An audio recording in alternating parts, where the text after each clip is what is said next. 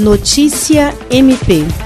A Promotoria Eleitoral da Sétima Zona Eleitoral expediu nesta quinta-feira uma recomendação destinada aos diretórios municipais dos partidos políticos do município de Feijó para que seja observada e respeitada a legislação eleitoral, em especial a Lei 9504/97 e as disposições da Resolução TSE número 23609/2019, que disciplina os procedimentos de escolha e registro dos candidatos nas eleições 2020. No documento, assinado pelo promotor eleitoral Juliandro Martins de Oliveira, o Ministério Ministério Público Eleitoral alerta, entre outros, para a necessidade do cumprimento de cotas de gênero, com o preenchimento de no mínimo 30% e no máximo 70% de candidaturas de cada gênero, além da formação de listas de candidatos a vereador, com no mínimo 30% do gênero minoritário. O Ministério Público também recomenda que os partidos realizem convenções virtuais para evitar aglomerações, além de observar as diretrizes para sua realização fixadas pelo grupo de trabalho do TSE.